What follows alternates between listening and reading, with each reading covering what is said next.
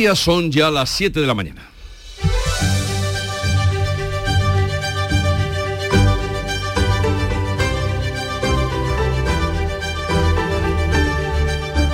En Canal Sur Radio, La mañana de Andalucía con Jesús Vigorra. Queridos oyentes, Andalucía ha celebrado este domingo el Día de la Bandera para reivindicar la memoria de las manifestaciones por la autonomía de aquel 4 de diciembre de hace 45 años. El presidente de la Junta, Juanma Moreno, ha destacado la figura de Alejandro Rojas Marcos, que le propuso la idea de celebrar un Día de la Bandera y recordó al joven García Caparrós muerto en un disparo en la manifestación de Málaga. La bandera, ha dicho el presidente, es un símbolo vivo por un andalucismo que nos hace recordar, pero que también nos tiene que hacer soñar. Como decía la banda sonora de aquellos días, amo mi tierra, lucho por ella, mi esperanza es su bandera, verde, blanca y verde. Feliz 4 de diciembre andaluce, feliz Día de la Bandera Andalucía, ¡viva Andalucía! Los versos de la canción de Carlos Cano los caludía el presidente de la Junta. El Consejo de Gobierno, que se adelanta a hoy, aprobará medidas urgentes para fomentar el empleo. Prevé también avanzar en la rebaja de la ratio de alumnos por aula y va a dar luz verde este lunes a la declaración del espacio natural de Sierra de las Nieves de Málaga, que es ya Parque Nacional, máxima figura de protección medioambiental. La Junta, por otra parte, prevé una buena ocupación turística durante este puente de la Constitución en la Inmaculada por encima del 70% en las ciudades monumentales de Andalucía, en parte por las buenas expectativas del turismo internacional, un perfil que encaja muy bien con su oferta, según dice el consejero de Turismo Arturo Bernal estamos en cifras ya prácticamente similares a las que teníamos antes de la pandemia. Es decir, que todo hace suponer que vamos a tener un muy buen puente en la localidad granadina de Orce viven hoy el segundo día de luto oficial por la muerte violenta de tres miembros de una misma familia. Según la investigación, un hombre ha matado a su hermano y su cuñada por un conflicto económico y después se ha suicidado. Esta es la principal hipótesis que maneja la Guardia Civil que hoy seguirá intentando esclarecer qué ha ocurrido en el cortijo propiedad de la familia. Y en cuanto al tiempo, la semana comienza nublada con lluvias que pueden ser fuertes en Cádiz, en Huelva y en las comarcas occidentales de Málaga. Temperaturas sin grandes cambios y vientos del sur o suroeste con rachas fuertes en el litoral atlántico y en las sierras béticas. Pero vamos a ver ahora cómo empieza a amanecer en cada una de las provincias de Andalucía y qué perspectivas, qué pronóstico de tiempo traen. Cádiz, salud, votaron. Llueve, llueve intensamente, lo ha hecho durante toda la noche, 16 grados y llegaremos a los 18. Llueve intensamente por Cádiz, en campo de Gibraltar, Ángeles Carreras. Pues todavía por aquí no, está prácticamente cubierto, pero tenemos aviso amarillo a partir de las 12. De momento 15 grados, se espera máxima de 19. En Jerez, Pablo Cosano. Pues lloviendo desde las 10 de la noche de ayer sin parar, ahora mismo tenemos 11 grados, 17 de máxima prevista y va a continuar lloviendo todo el día. Qué maravilla, llueve toda la noche sin parar desde las 10, nos dice Pablo. Y en Huelva, Sonia Vela. Lluvia también en buena parte de la provincia, están siendo precipitaciones localmente fuertes, sobre todo en el litoral, puede caer incluso granizo. A esta hora tenemos 14 grados en Huelva capital, la máxima para hoy de 18. Eh, esto es una pura animación, que haya lluvia. en Córdoba, Miguel Vallecillo. Pues también ha llovido esta noche, no mucho, pero sí ha llovido en buena parte de la provincia. De momento tenemos 11 grados, la máxima será 18 y también se espera que siga lloviendo. Y en Sevilla, Araceli Limón de la provincia y así va a seguir durante todo el día. Tenemos a esta hora de la mañana 13 grados de temperatura y esperamos una máxima de 17. ¿Y por Málaga, José Valero? Pues ha llovido en la parte occidental, hay aviso amarillo para la tarde también en esas comarcas. Tenemos ahora 14 grados, llegaremos a los 19. En Jaén, Beatriz Mateas. Bueno, pues a ver si nos contagiamos del resto de Andalucía. De momento chispea y de manera intermitente, 9 grados, esperan 17. En Granada, Laura Nieto. Tenemos 9, ha llovido eso sí el fin de semana. Hoy podría haber alguna precipitación débil, pero de momento no. 9 grados marca el termómetro, máxima prevista 19. Y en Almería, Lola López. Creo que tendremos que esperar a mañana para que llueva. De momento nubes y claros en toda la provincia, 13 grados de temperatura en la capital. Y vamos a conocer a esta hora cómo se circula por Andalucía. Conectamos con la DGT, nos atiende Alfonso Martínez. Buenos días. Buenos días. En este momento en la red de carreteras de Andalucía no encontramos incidencias importantes a destacar ni en las vías principales ni tampoco en las secundarias. Tan solo les recordamos que por hielo continúa intransitable en Granada la A4025 en Huejar Sierra hasta Sierra Nevada del kilómetro 0 al 7. Y también les informamos que hay previsión de lluvia especialmente en las provincias de Huelva, Cádiz y Málaga. Por este motivo, desde la Dirección General de Tráfico les recomendamos respeten la distancia de seguridad y los límites de velocidad. La mañana de Andalucía. Me llamo Pedro y soy de Rochólico. Yo voté en contra de poner placas solares en la comunidad de vecinos. Sé que hice mal. De malgastar energía, también se sale. Apuesta por el autoconsumo. Ahora hay muchas ayudas. Infórmate en derrocholicos.es. Gobierno de España. Bono, Munir, Ennesiri, Asraf, Amrabat, Abde, Bufal, Sille. La selección marroquí se ha convertido en una de las sorpresas del Mundial. Y este martes a la selección española de Luis Enrique le toca pasar a cuartos en Qatar ante Marruecos. Y no queremos más sorpresas ni sustos. Síguenos, vive el fútbol. Este martes, España-Marruecos en la gran jugada de Canal Sur Radio. Desde las 3 de la tarde, con el mejor equipo de narradores y comentaristas de Canal Sur Radio. Dirige Jesús Márquez, con el patrocinio de Agua Sierra Cazorla y Centro Comercial Lago. La mañana de Andalucía con Jesús Vigorra. Andalucía ha celebrado este domingo, como ustedes saben, el Día de la Bandera como símbolo de una tierra acogedora, pero también para reivindicar la memoria de las manifestaciones por la autonomía de aquel 4 de diciembre de hace ahora 45 años. Paco Ramón. Primer día, mm, o primer 4D, mejor dicho, como Día de la Bandera Andaluza, un símbolo vivo, según el presidente de la Junta, porque representa a todos los andaluces sin excepción es de todos y cada uno de los andaluces. Quiero que las manos que agarran hoy con emoción esa bandera, que las manos que levantan la blanca y verde sean las mismas que levanten Andalucía en esa tarea colectiva de construir la mejor tierra posible, con el mejor porvenir posible dentro de una España constitucional. El acto institucional se ha celebrado en los jardines del Palacio de San Telmo, sede de la presidencia de la Junta de Andalucía, donde Juanma Moreno ha reconocido también la generosidad de Alejandro Rojas Marcón, miembro fundador del Partido Andalucista, eh, formación política ya desaparecida y personaje clave en la transición, cuando el pasado mes de octubre le propuso esta idea de celebrar un día de la bandera andaluza. Reconocimiento también que ha dejado una de las fotos de la jornada con los dos políticos subidos al balcón de San Telmo engalanado con una bandera andaluza. Extendiendo ellos en el balcón central de esa fachada plateresca, eh, la extensión de la bandera, el presidente y Rojas Marco. Bueno, el acto ha contado con una amplia representación de la sociedad andaluza, menos los parlamentarios de Vox que han preferido ausentarse. Beatriz Galeano. Los niños de la Escolanía de los Palacios han sido los encargados de izar la bandera y de interpretar el himno de Andalucía, pero sin duda uno de los momentos más emotivos ha sido el recuerdo a García Caparrós, protagonizado por la poetisa Rosa Díaz durante la lectura del manifiesto por este Día de la Bandera. El recuerdo imborrable del malagueño Manuel José García Caparrós, asesinado en el intento vano de reprimir la defensa de nuestra libertad. Al terminar el acto, el fundador del Partido Andalucista, Alejandro Rojas Marcos, e impulsor de este Día de la Bandera, admitía en Canal Sur Radio que le gusta más celebrar el 4 de diciembre que el 28 de febrero. Entonces, declarar Día Oficial de Andalucía, el día más importante, a un día de enfrentamiento izquierda-derecha, a un día que se pierde el referéndum, a un día que ha sido convocado con trampa dos meses antes por PSOE y UCD, no es lo más conveniente. No es un día de triunfo ni de unidad, y el 4 de diciembre sí lo es.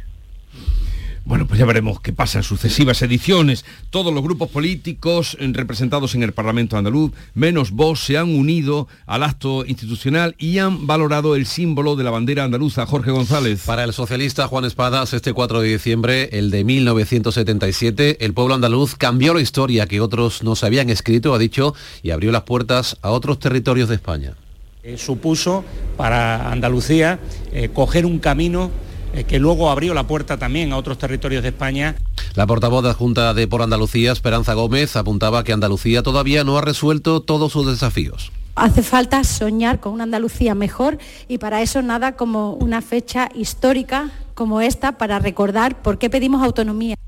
Adelante Andalucía, por su parte, presentó dos iniciativas para la declaración oficial de este día, ha recordado Teresa Rodríguez, quien se ha sumado además al recuerdo de García Caparrós. Y el 4 de diciembre su espíritu también están de forma muy clara en la esquina donde asesinaron a Caparrós, donde sus hermanas han pasado una vigilia eh, durante toda la noche para recordarlo y donde siguen reclamando la necesidad de hacerle eh, justicia.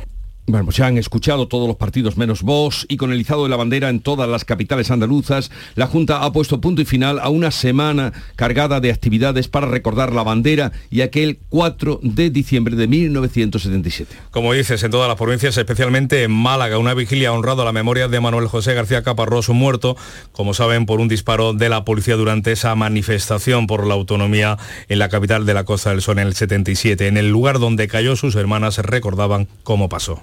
Me quitaron mi juventud y mi niñez porque era una niña, pero a mi hermano no le van a borrar su memoria mientras que sus hermanas estén aquí. Cuando mi padre destapó a mi hermano, vio que no era un accidente de coche ni nada, sino que era un tiro. Era muy afable, le gustaba estar con su familia, iba a ser el padrino de mi hijo. La Fundación Andalucía, Socialismo y Democracia, presidida por Rafael Escuredo, ha entregado también en Sevilla, en el día de ayer, sus primeros premios 4D. Son cinco los premiados, los sindicatos UGT y comisiones obreras, la Asociación Mujeres en Zona de Conflicto, el catedrático de Derecho del Trabajo Miguel Rodríguez Piñero y el periodista Iñaki Gabilondo. Escuredo, que fue el primer presidente electo de la Junta, asegura que estos galardones reivindican la dignidad de nuestro pueblo igual que este 4 de diciembre. Y ese malestar, ese agravio, ese pisoteo por parte del gobierno fue lo que indujo a esos millares de andaluces a salir a la calle, a decir basta. Y ese día recuperamos la dignidad de ser andaluces. Y ahora vamos con la tarea del día a día porque el Consejo de Gobierno de la Junta de Andalucía adelanta a hoy su reunión de cada semana. Aprobará nuevas medidas urgentes para el empleo. Prevé también avanzar en la rebaja de la ratio de alumnos por aula y dar luz verde a la declaración del espacio natural Sierra de las Nieves de Málaga, que ya es Parque Nacional, la máxima figura de protección ambiental. Ahora se van a regular sus órganos de gestión y participación y se va a construir un centro de visitantes. Además, el Ejecutivo andaluz va a autorizar una transferencia de 13 millones y medio a Cetursa Sierra Nevada con cargo al Fondo Europeo de Desarrollo Regional. En Madrid, las Cortes Generales van a celebrar mañana martes el aniversario de la Constitución de nuevo en la calle, en las inmediaciones de la carrera de San Jerónimo, donde por primera vez tendrá lugar el izado de la bandera de España que tradicionalmente albergaba la Plaza de Colón. La Junta prevé una buena ocupación turística durante este puente de la Constitución y de la Inmaculada. La Consejería de Turismo calcula una ocupación hotelera superior al 70% en las ciudades monumentales de nuestra tierra, en parte por las buenas expectativas del turismo internacional, con más de 400.000 plazas en los vuelos confirmadas en estos días previos al puente. Un tipo de turista, el internacional, que encaja muy bien en la oferta o con la oferta de Andalucía, según el consejero Arturo.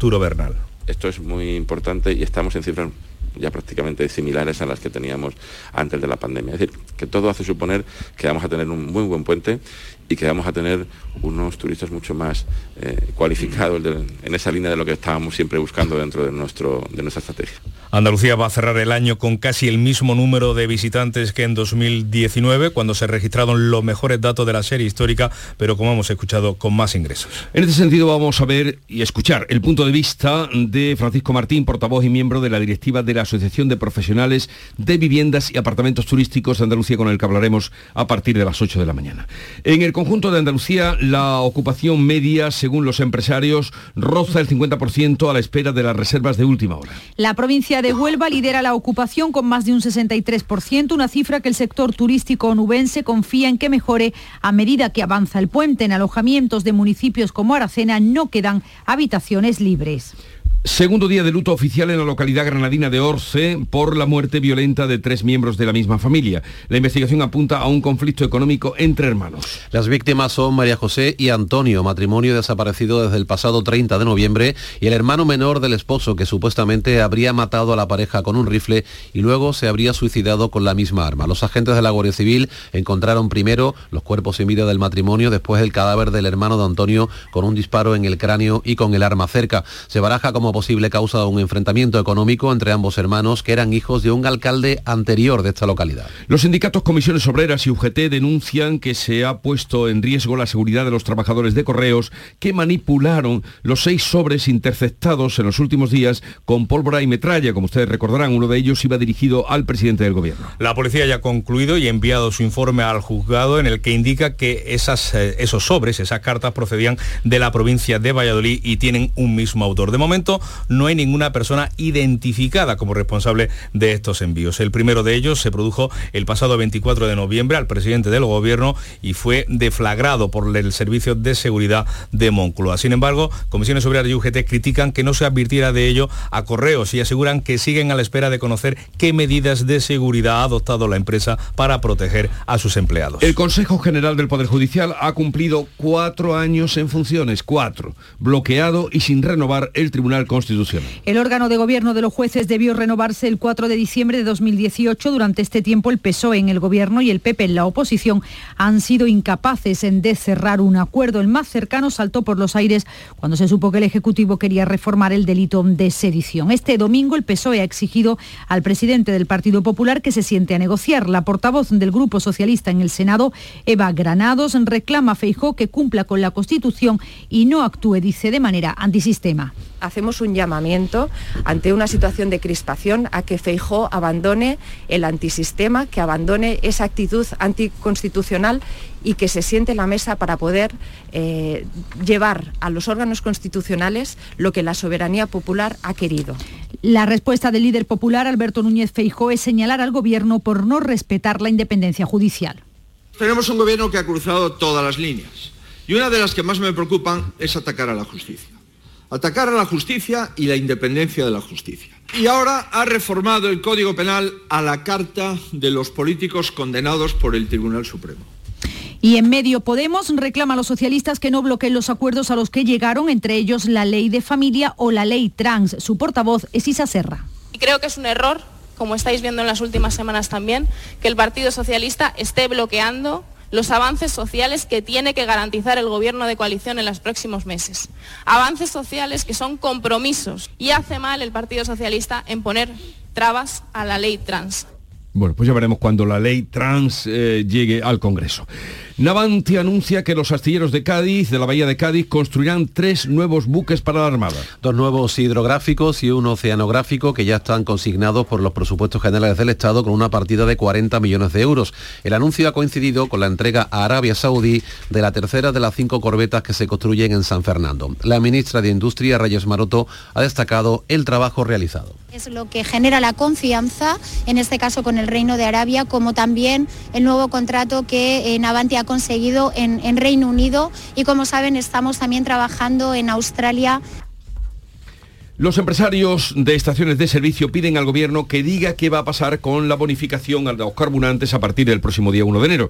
En este asunto vamos a hablar después con un representante de los eh, propietarios de estaciones de servicio. Y la Unión Europea dejará de comprar petróleo ruso a partir de hoy. Mientras los países miembros de la Organización de Países Exportadores de Petróleo, encabezados eh, por Arabia Saudí y Rusia, han decidido mantener recortada su producción para responder, dicen, a la incertidumbre de los mercados. Estados Unidos y la Unión Europea se reúnen hoy para tratar de evitar una guerra comercial.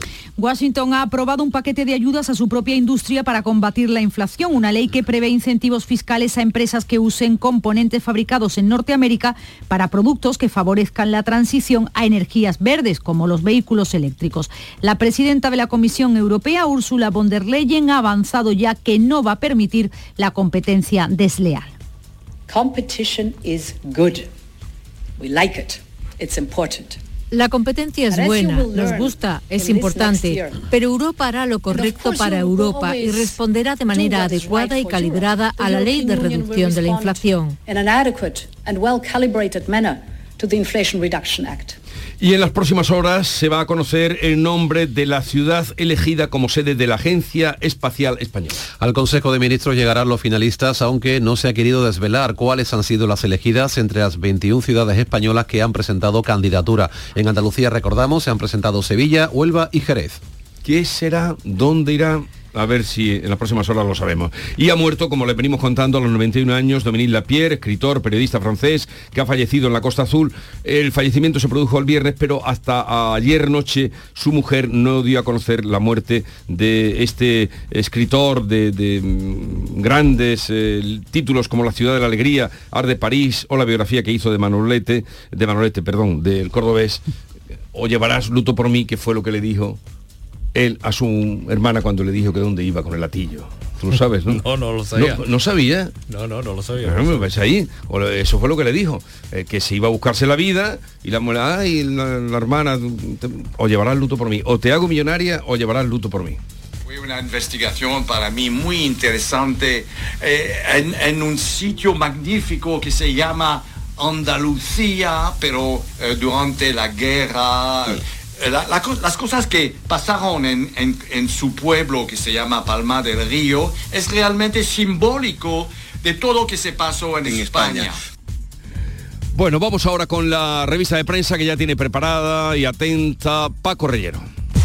La mañana de Andalucía. Pipas Reyes son las pipas de siempre. Ahora encontrarás tus pipas Reyes más grandes, con más aroma, con más sabor y más duraderas tradición e innovación para traerte tus mejores pipas reyes. Las del paquete rojo, tus pipas de siempre.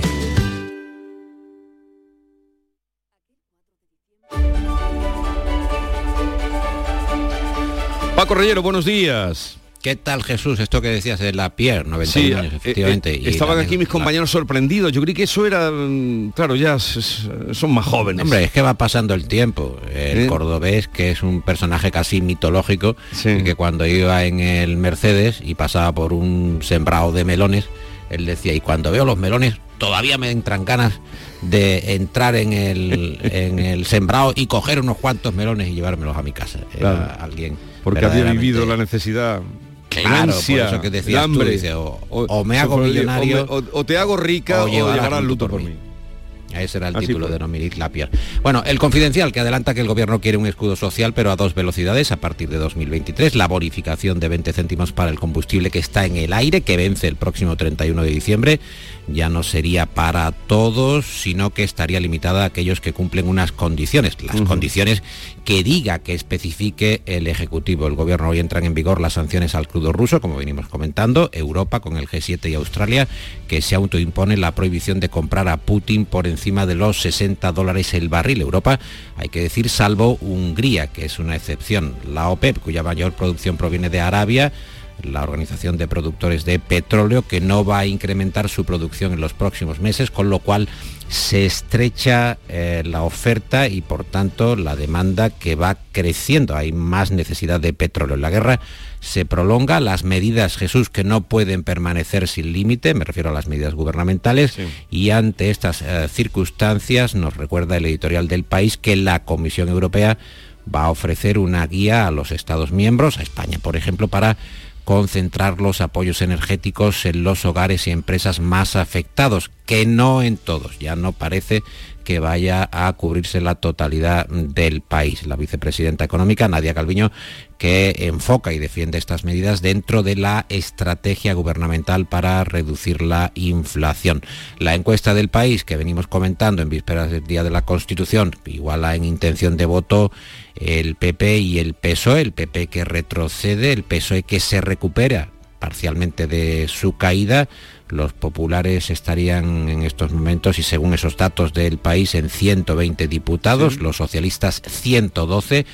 Vox tendría 41, los grupos nacionalistas o independentistas que mantienen su representación y Unidas Podemos que cae a 30 diputados. Según este sondeo, estos datos, Sánchez y sus actuales socios podrían mantener la mayoría en el Congreso y por tanto renovar una legislatura, la siguiente legislatura que comenzará a partir, previsiblemente, a partir eh, de finales del año que viene. Ha habido eh, distintas encuestas a lo largo del pasado fin de semana y mayormente, hay que decir, con esta tendencia, la eh, recuperación de las expectativas electorales del PSOE. Hablando de Unidas Podemos, el mundo que abre su edición contando que esta formación política refuerza a Irene Montero y ve probable la ruptura con Yolanda Díaz, el español que cuenta que Podemos prepara el año electoral como si Yolanda Díaz no existiera, ya no hay ni reuniones, destaca un entrecomillado del español.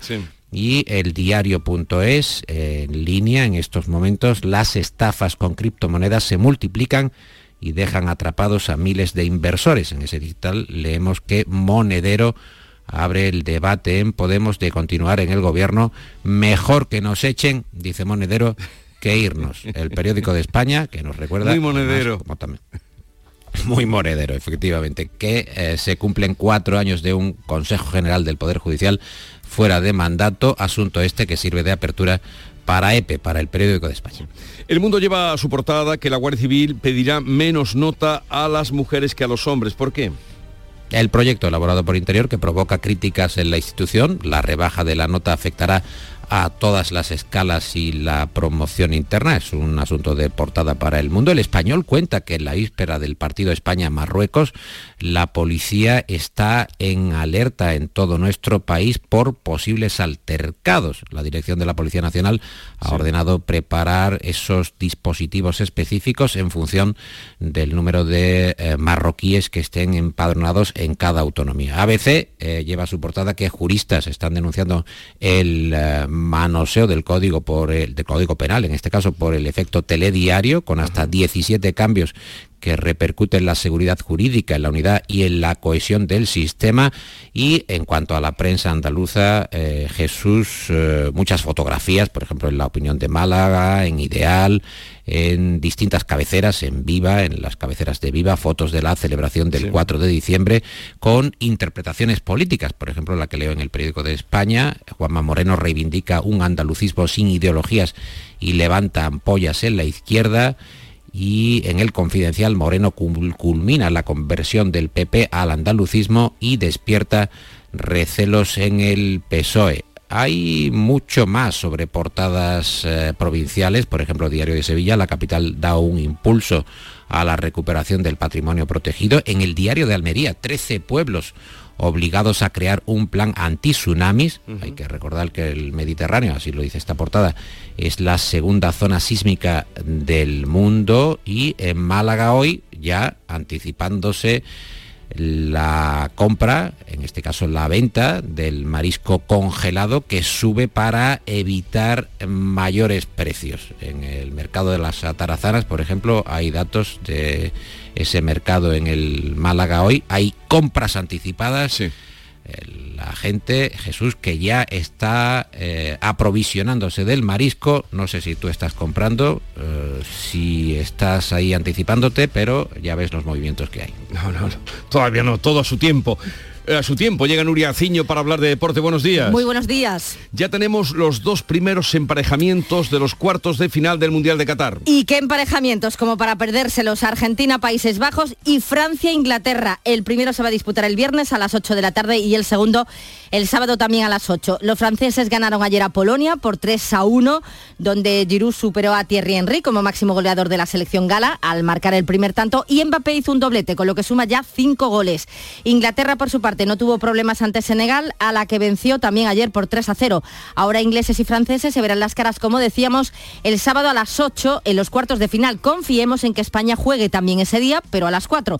Será señal de que ha superado los octavos de final de mañana ante Marruecos. La banda derecha es la única duda que tiene Luis Enrique para este partido, ya que Azpilicueta arrastra un fuerte golpe en el gemelo. Para hoy, dos partidos más de octavos de final. La actual subcampeona Croacia, que se mide a Japón a las 4 y a las 8 Brasil se enfrenta a Corea del Sur, la selección de Brasil que está muy pendiente de Pelé, cuyo estado de salud ha empeorado en las últimas horas. Y el Málaga que sigue en la zona de descenso. Tras caer anoche en Valencia frente al Levante por 1 a 0, el conjunto malagueño sigue en los puestos de descenso a cuatro puntos de la permanencia Por lo visto en el terreno de juego el Málaga mereció al menos el empate y mucha mejor suerte eh, tuvo el Granada que el pasado viernes logró vencer por 3 a 1 al Alavés. Con esta victoria se coloca a dos puntos de la liguilla de ascenso. Y a ver, ¿con qué echamos el cierre o con qué echas el cierre al kiosco de prensa, Paco? Pues tú usted y Nuria, lógicamente, os estaréis preguntando quién es Niklas Brembor. Bueno, pues Niklas Brembor, que no habréis dormido en toda la noche pensando en él, es un biólogo molecular danés que investiga sobre el envejecimiento, acaba de publicar la Medusa Inmortal, un gran éxito editorial, Nuria, tú que eres gran lectora, donde estudia la longevidad, casi la eternidad de otros seres vivos del planeta, por ejemplo, el tiburón de Groenlandia, que vive 400 años, no está mal, la medusa turritopsis, que cuando se estresa, no sé si nos pasaría a nosotros por falta de comida o cambio brusco de temperatura, va hacia atrás en el tiempo, rejuvenece la medusa, como si fuera Benjamin Button, va ganando en años de... Eso la, la, la medusa turritopsis la, la medusa turritopsis. Cuando se estresa va... que tiene esta característica, ya te digo, el libro se llama La medusa inmortal. Vale, vale, pues ahí deja, dejamos esa referencia. Que tengáis un buen día y mañana os espero ambos dos, ¿eh? aquí. Hombre, claro. Eh, tempranito. Acaban de dar las Vamos a aguantar más que la medusa, Jesús. porque nos estresamos, como es día de fiesta, pon, y nos, nos, nos rejuvenecemos. 7.30 minutos de la mañana.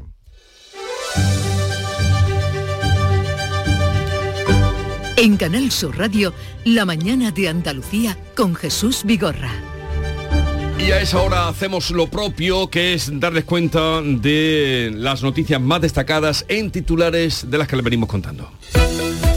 Lo hacemos con Ana Giraldez. Andalucía ha celebrado este domingo el Día de la Bandera con un acto institucional en el Palacio de San Telmo. Ha habido celebraciones en toda Andalucía en este primer 4 de diciembre como Día de la Bandera. Esta efeméride ha servido para reivindicar la memoria de las manifestaciones por la autonomía hace 45 años. Eh, el Consejo de Gobierno, la reunión propia de los martes, se ha adelantado hoy al ser mañana fiesta y aprobará medidas urgentes para fomentar el empleo. Prevé también avanzar en la rebaja de la ratio de alumnos por aula y va a dar luz verde este lunes a la declaración del espacio nacional Natural Sierra de las Nieves de Málaga, que ya es Parque Nacional, máxima figura de protección ambiental. Se prevé una buena ocupación turística en Andalucía durante este puente de la Constitución y de la Inmaculada. La Consejería de Turismo calcula una ocupación hotelera superior al 70% en las ciudades monumentales de Andalucía, en parte por las buenas expectativas del turismo internacional, con más de 400.000 plazas confirmadas en los días previos. Segundo el día de luto oficial en la localidad granadina de Orce, donde, según las investigaciones, un hombre ha matado a su hermano y a su cuñada y después se ha suicidado. Esta es la principal hipótesis de la Guardia Civil que hoy seguirá intentando esclarecer qué ocurrió en el cortijo propiedad de la familia.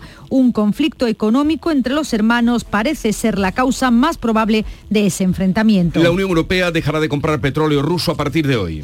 Mientras los eh, países miembros de la Organización de Países Exportadores de Petróleo, la OPEP, encabezados por Arabia Saudí y por Rusia, han decidido mantener recortada su producción actual para responder, han dicho, a la incertidumbre de los mercados. 7.32 minutos de la mañana, el tiempo para hoy. La semana comienza nublada y con lluvias que pueden ser fuertes en Cádiz, en Huelva y en las comarcas occidentales de Málaga. Temperaturas sin grandes cambios y vientos del sur o del sureste con rachas fuertes en el litoral atlántico. Informó Bea Galeano. Bueno, pero ahora Giralde es una gran compañera. Sí, sí, pero no está hoy, está durmiendo. Está durmiendo, Eso, eso, sí. Estás tú.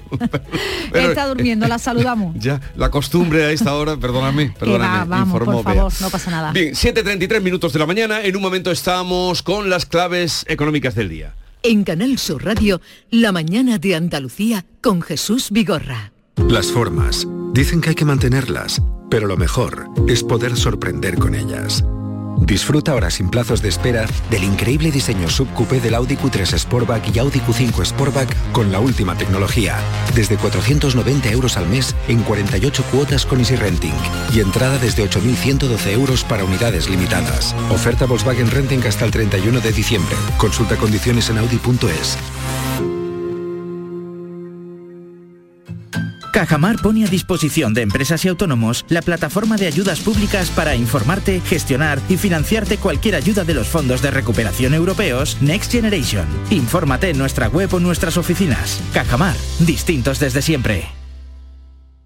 Las claves económicas con Paco Bocero. Da gusto empezar una semana con todo el mundo en su sitio. Paco Vocero, buenos días. buenos días, buenos días. Yo estoy impresionado con lo de la medusa esta. ¿eh? La, medusa, sí, sí, ¿eh? nos ha dejado todo. Esto, esta tiene para una serie negra, sin duda, de plataforma. ¿eh? lo que pasa el nombre suena un poquito la medusa de Dinegua. Sí, le damos otro cambio. Hay que, darle una, hay que dar una pensada. El turritopsis suena ahí, en fin, ya lo, lo investigaremos. Un faraón, un faraón egipcio olvidado, sin duda. Oye, ¿qué claves tenemos para hoy y para destacar, Paco?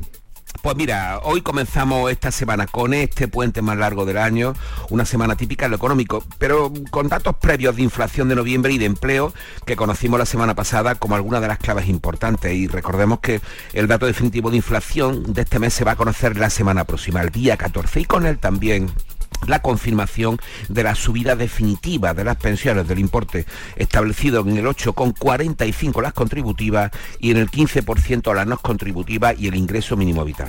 En cuanto al empleo ya vimos que los datos de noviembre fueron los mejores en ese mes en los últimos años, pero la polémica sobre la estadística a la hora de medir el paro realmente efectivo que comentamos el mismo viernes no ha hecho sino arreciar.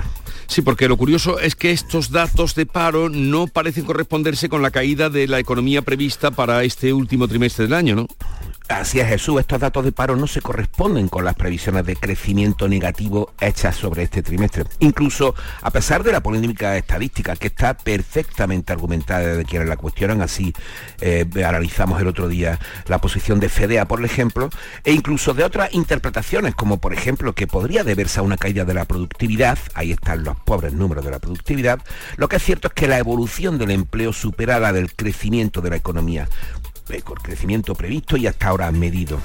Esta clave y su marcha en los próximos meses va a seguir estando en el centro del debate económico, como podéis imaginar. Sin duda ninguna por su valor evidente. Muy bien. ¿Y qué más tenemos? Pues mira, otra clave importante ya citada, cuyo efecto vamos a, a, empezar a ver a partir de esta semana, que es la del tope al precio del barril del petróleo ruso de 60 dólares por parte del G7 de la Unión Europea. Ayer, domingo, como habéis comentado, la OPEP, la OPEP Plus, la que sí. incluye a Rusia decidió mantener sin cambio su objetivo de producción de petróleo en la reunión virtual que mantuvieron sus miembros. Como te digo, vamos a ir viendo las cotizaciones a partir de esta semana. Y ese tope al que se ha llegado después de largas negociaciones dentro de la Unión Europea se cruza con el enfrentamiento energético entre Estados Unidos y Arabia Saudí y la larga transición de fósiles a renovables, porque esta clave tiene muchísimas otras claves detrás que vamos a explicar esta semana. En otro orden de cosas, hoy tendremos datos adelantados de servicios en España, los PMI, Sí. y de la eurozona, además del compuesto, que sabes que se forma a partir de los servicios de la industria. También Europa vamos a, ter, a tener índices Centix de confianza inversora, evolución de las ventas minoristas y reunión del Eurogrupo, es decir, de los ministros de Economía. Como cuestiones reseñables de esta semana, desde el INE eh, tendremos hoy datos de ejecuciones hipotecarias, lo último indicaban, gracias a Dios, una reducción importante, y el viernes tendremos los de producción industrial.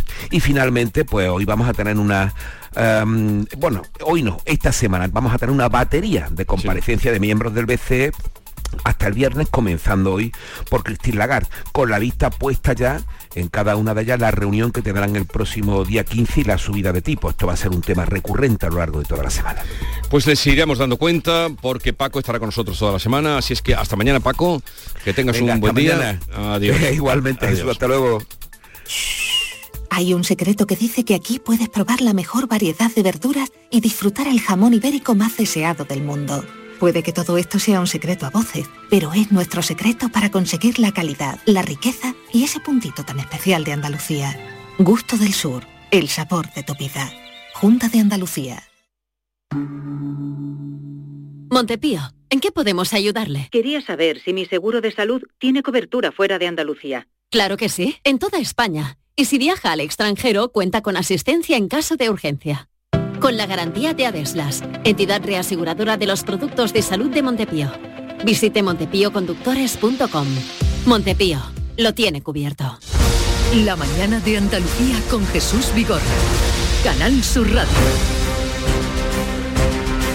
Vamos a contarles otras noticias de Andalucía. En Córdoba el sindicato CTA ha convocado huelga de dos horas diarias para hoy, el miércoles y el viernes en el servicio de ayuda a domicilio de, varios, de varios municipios. Cuéntanos, Miguel Vallecillo. Jornadas de huelga convocadas en las localidades de Montoro, Doña Mencía, Rute y La Rambla. Los convocantes del paro aseguran que la empresa no quiere abonar eh, esos atrasos de la subida salarial del IPC del año anterior. Suponen un 6,5% desde enero y en torno a 64 euros brutos mensuales para cada trabajadora. En otra jornada de paro hay que recordar que este mismo sindicato convocó y que en ese sector se llegó a alcanzar el 95% de seguimiento. Aproximadamente hay 350 empleadas de ayuda a domicilio en estos pueblos, casi todas son mujeres. En el campo de Gibraltar, la Cámara de Comercio se reúne esta semana con la Consejería de Empleo para trasladarle la necesidad de un plan de formación para los proyectos de hidrógeno verde en la zona Ángeles Carreras. Pues sí, la Cámara considera indispensable que se pueda poner en marcha cuanto antes un plan de formación en la comarca para las nuevas industrias verdes que se van a implantar. Así se lo va a trasladar a la consejera de Empleo, su presidente Carlos Fenoy. Tenemos prevista una reunión con la consejera de empleo, la colaboración de la Cámara en, materia formativa de lo que, de que los proyectos puedan necesitar, pero para eso también debemos de conocer el proyecto, vamos, no nosotros, la, la propia administración y trasladar qué perfil profesional se va a necesitar. El hidrógeno verde es uno de los nuevos combustibles como los proyectos de CEPSA y el de EDP en los barrios. Ya ha terminado el proceso de selección de temporeras en Marruecos para trabajar en el campo en Huelva. Sonia Vela.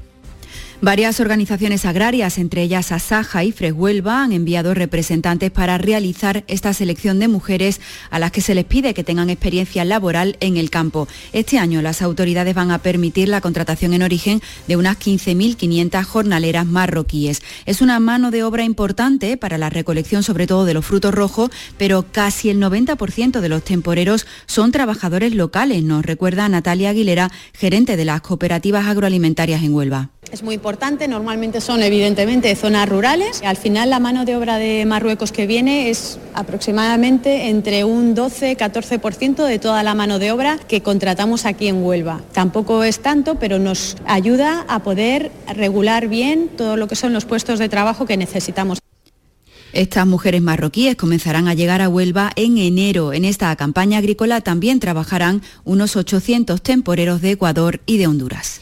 El alcalde de Jaén dará hoy su valoración de CTDEX. Ya saben, es el Centro Tecnológico de Experimentación que Defensa va a ubicar en Jaén y que presentó el pasado viernes en la capital el propio presidente del gobierno Pedro Sánchez, Beatriz Mateas. Sí, ha sido un proyecto que se ha llevado con muchísimo secretismo, con muchísima discreción, hasta que dio los detalles el pasado viernes Pedro Sánchez. Recordamos 222 millones de euros y la creación en seis años de 2.500 puestos de trabajo. El viernes habló el presidente y el presidente de la Diputación, pero no habló el alcalde, que dará hoy su valoración de este proyecto que también se decía de él que empezaba a saldar deudas con esta provincia.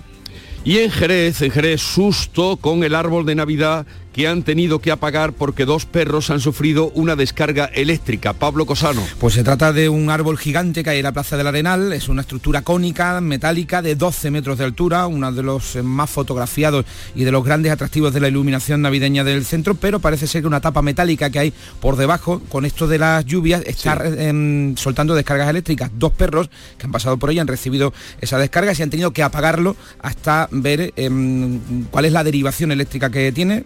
Intentarán encenderlo en los próximos días porque, como digo, es un gran atractivo del alumbrado navideño de Jerez. Pero los perros se quedaron pegados. Están bien, no, están bien. le pegó el, el viaje, pegaron el salto y hasta ahora. Y a correr, a huir, a huir. En Sevilla hoy se inaugura el alumbrado navideño, Araceli Limón. Hola, será a las seis y media de la tarde con un concierto que habla en el arquillo del ayuntamiento en la Plaza Nueva. A partir de ahí, 278 calles de Sevilla estarán iluminadas durante toda la Navidad.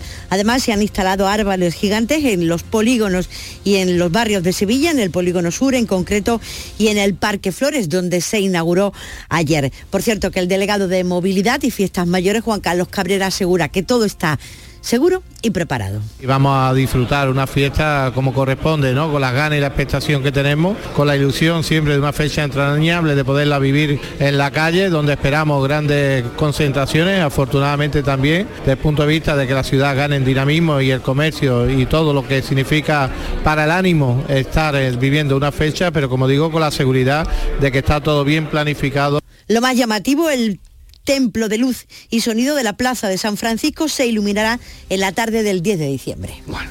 Y hoy conoceremos la campaña de juguetes no sexistas sino violentos que inicia la Diputación de Granada. Laura Nieto. Con el lema No encarceles su futuro estará activa hasta el Día de Reyes, difundiéndose a través de los autobuses de línea que circularán por un total de 70 municipios de la provincia. Mercedes Garzón es la diputada provincial de Igualdad. Las niñas y los niños necesitan jugar para aprender. Jugando está claro que aprenden comportamientos y, valores. Desde la Diputación de, Granada, desde su área de igualdad, consideramos que es importante que niños y niñas eh, bueno, pues no se sientan encasillados, sino libres porque jugando se aprenden comportamientos y también valores. Y el Consejo de Gobierno aprobará hoy la cesión del Ayuntamiento al Ayuntamiento de Alcalá de los Gazules de un edificio para ser la sede del proyecto Alejandro San Experience. Salud, votaron. Ayuntamiento y Junta ya firmaron en abril la cesión de la Casa Dianes por un periodo de 50 años al municipio para convertirla en el Museo Alejandro San, un artista que tiene un vínculo muy especial con el pueblo donde nació su madre y donde vive buena parte de su familia. Es hijo adoptivo y tiene una calle.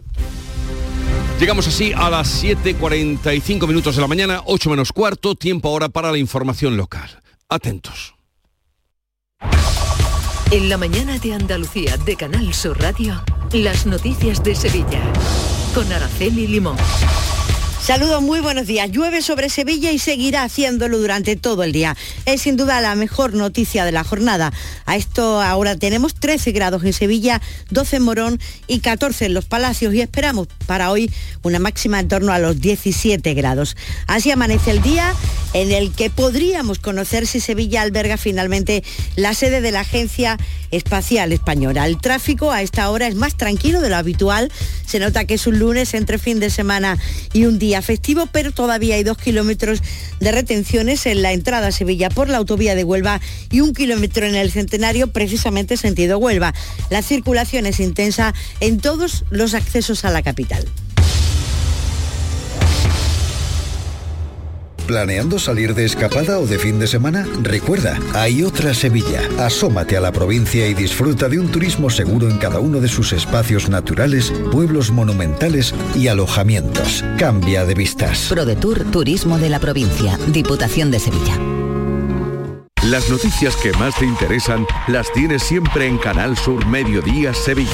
Y este miércoles te llegan desde El Pedroso, que celebra la Feria de Productos Típicos y Artesanales de la Sierra Morena de Sevilla. Vigésima quinta Feria de Muestras y Productos Típicos y Artesanales de la Sierra Norte de Sevilla.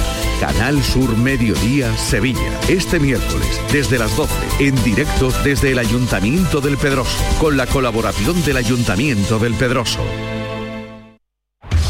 En Canal Sur Radio, las noticias de Sevilla.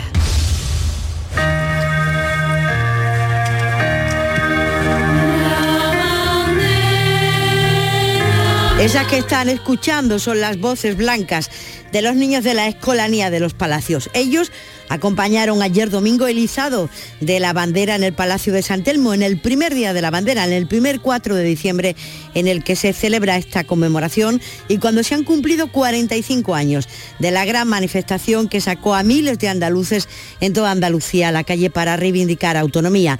El presidente de la Junta, Juanma Moreno, hacía un llamamiento a renovar y fortalecer el andalucismo y el alcalde de Sevilla, Antonio Muñoz, hacía esta doble valoración. Una reflexión hacia el futuro y una y un recuerdo hacia el pasado. Eh, la reflexión es que debe de servir para sensibilizar y concienciar sobre todo a los más jóvenes, ¿eh? que recuerden la autonomía, que recuerden el esfuerzo que hicieron los andaluces y las andaluzas desde el año 77 para conseguir el desarrollo económico que estamos disfrutando en el día de hoy y el desarrollo estatutario. Y esta tarde a las seis y media se encienden las luces de Navidad en Sevilla.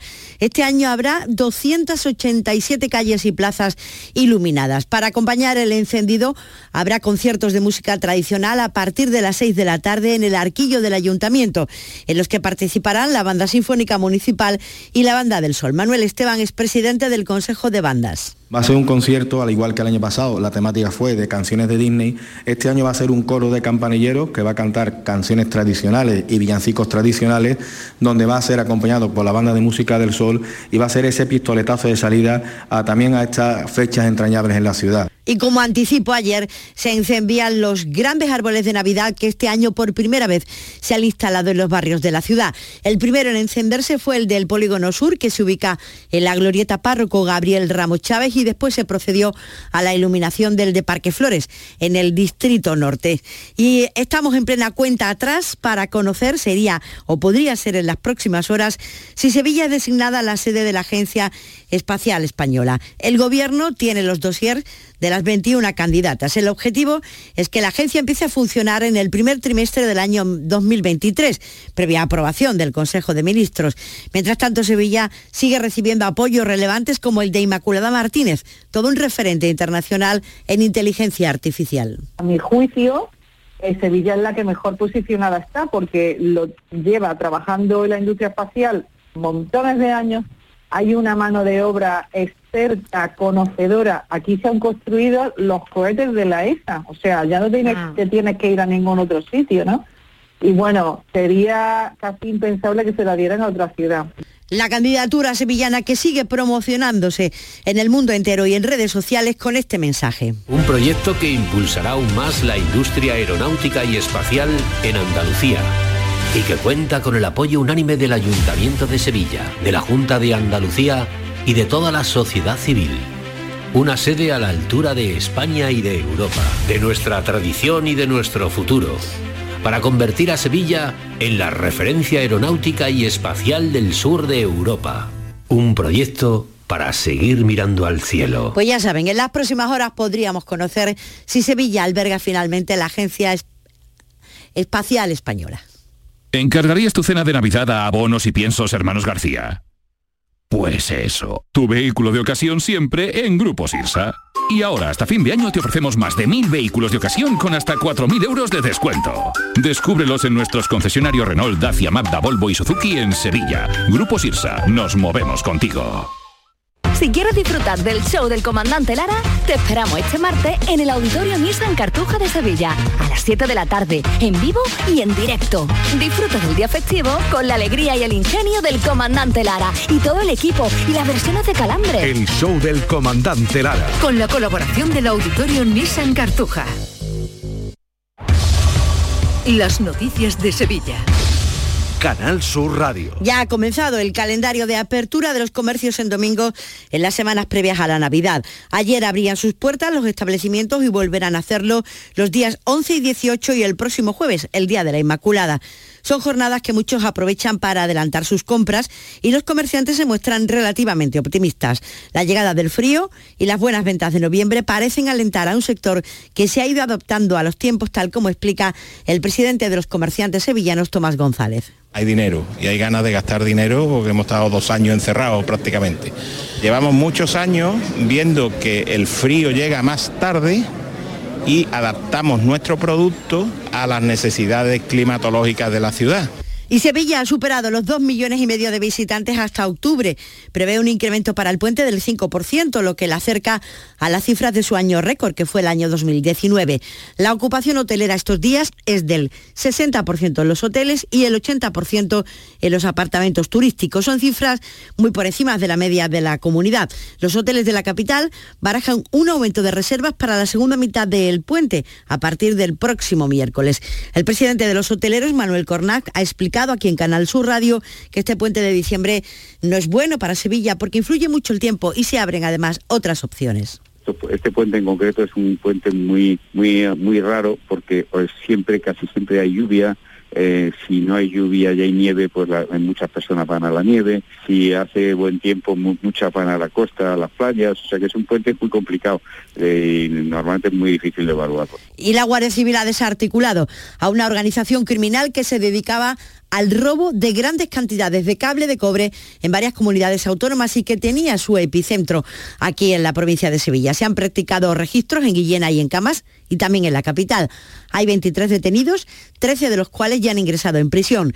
Los agentes han aprendido 3,2 toneladas de cobre, más 70.000 euros en metálico, herramientas para el robo y el tratamiento del cobre, además de una escopeta, 39 teléfonos móviles, ordenadores y joyas procedentes de otros robos. A esta hora, a las 7.53, vamos con los deportes. Antonio Cabaño, muy buenos días. Hola, ¿qué tal? Buenos días. Uno de los jugadores llamados a salir del Sevilla es Marcos Acuña, pues según apuntan desde Inglaterra, el diario de San, la solución al problema del Sevilla podría llegar de la mano de un viejo conocido de la entidad nerionense. Los Wolves de Jules Lopetegui se habría interesado en el lateral para incorporarlo en el mercado de invierno. Uno de los jugadores que se encuentran disputando con Argentina el Mundial de Qatar. Y en el Betis, otra vez vinculado a Brasil, porque el conjunto verde y blanco, desde que llegase Antonio Cordón, es un mercado que ha peinado a las mil maravillas después del rendimiento que dio Luis Enrique. Pues ahora se habla de Guga, lateral derecho de 24 años que pertenece al Atlético Mineiro. Hoy es el día del voluntariado y en Sevilla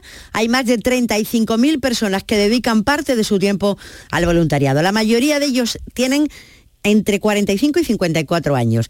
En torno al 60% de quienes colaboran en alguna acción solidaria son mujeres y tres de cada cuatro voluntarios realizan sus tareas en los ámbitos social o sociosanitario y casi un 40% dedica más de cuatro horas semanales a esta labor altruista. Y esta misma semana el Consejo de Hermandades y Cofradías se va a poner en contacto por carta con los abanados que han perdido su silla en la remodelación de la calle Sierpe. Ya saben que la próxima Semana Santa habrá 1.143 sillas menos en esta calle por motivos de seguridad.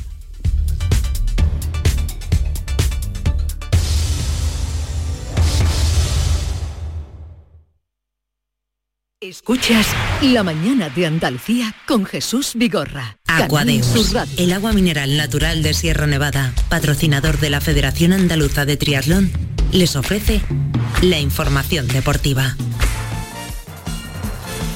¿Qué tal? Muy buenas. A falta de cinco minutos para que lleguen las 8 de la mañana, tiempo ya para el deporte, donde seguimos inmersos en el Mundial de Qatar ya tenemos los dos primeros emparejamientos de los cuartos de final. El primero, Argentina-Países Bajos, que se va a disputar el próximo viernes a las 8 de la tarde. Ambos jugaron el sábado. Argentina se impuso a Australia por 2 a 1 y los Países Bajos a Estados Unidos por 3 a 1.